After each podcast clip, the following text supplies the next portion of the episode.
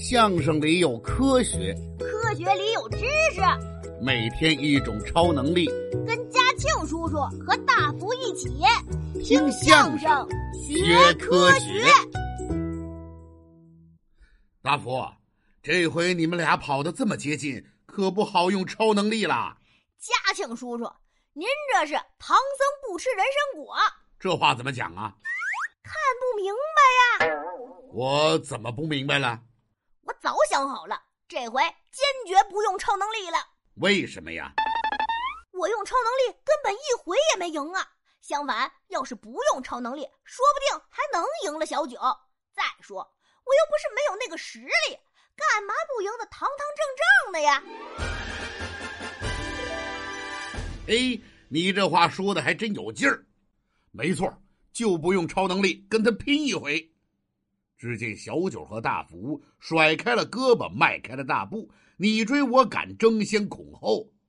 一会儿，小九跑到大福前头，喊一声“拜拜了，您嘞”；一会儿又是大福跑到小九前头，喊一声“再见喽”；一会儿又是小九在前，“拜拜了，您嘞”；一会儿又是大福在前，“再见喽”。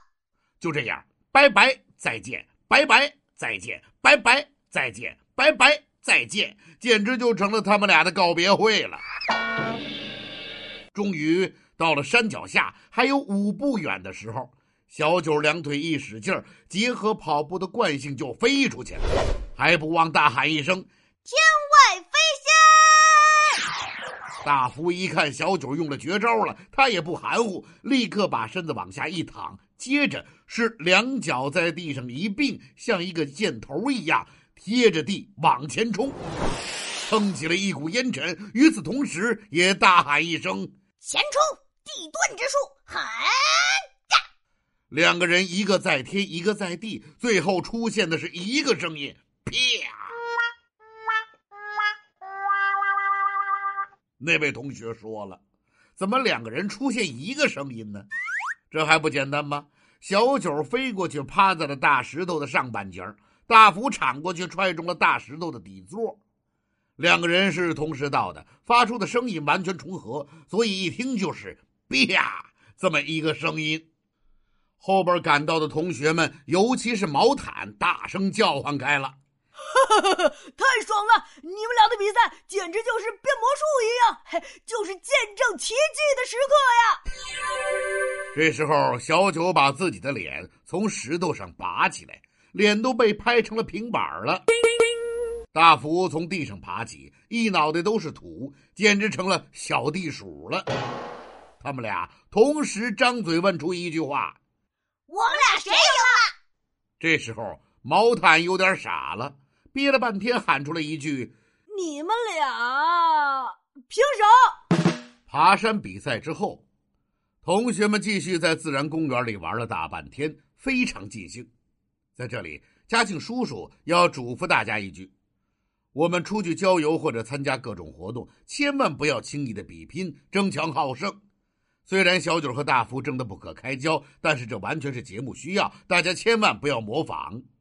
这样做是有安全隐患的，切记切记。咱们接着说回大福。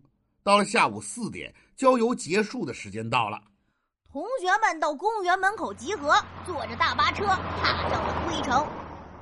哎，这回你怎么不瞬间移动着回去了？哼，我能坐大巴车回去，还非得自己跑着，我不成了吃饱了撑的呀？哈哈，倒也是啊。回到家以后，大福还在为今天的郊游感到兴奋。嘿嘿，和同学们一起去郊游简直太好玩了！什么时候还能去呀？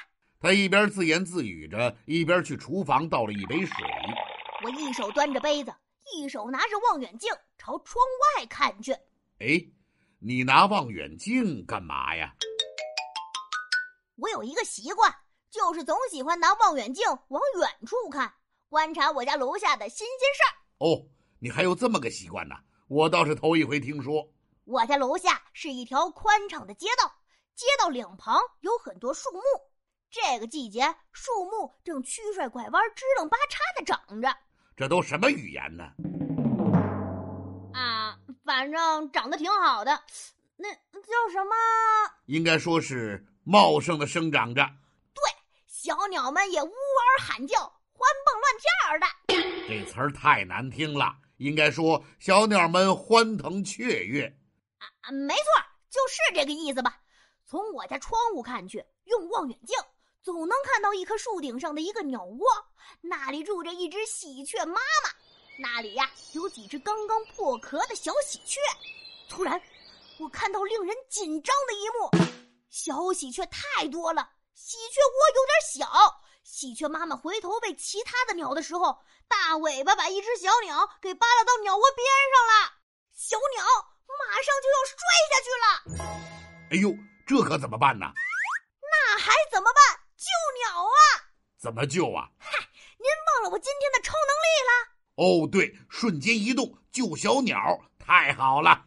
就在我刚要喊出口诀的时候，坏了！又怎么了？我家楼下出大事儿了！听相声学科学，今日小贴士。尽管要实现瞬间移动有无数的看似不可逾越的难关，但科学家们仍然在努力地尝试着。早在2004年，美国和奥地利的几名科学家就通过激光将三个原子复制到了八微米外另一个原子上，这个过程仅耗时四毫秒。虽然这个事件实在是太过微小。我们的肉眼完全无法察觉，传输的距离微乎其微，移动的仅仅是构成物体最微小的单位原子。但这也是瞬间移动探索历史上的一次巨大进步。好了，今天先聊到这里，咱们下次接着说。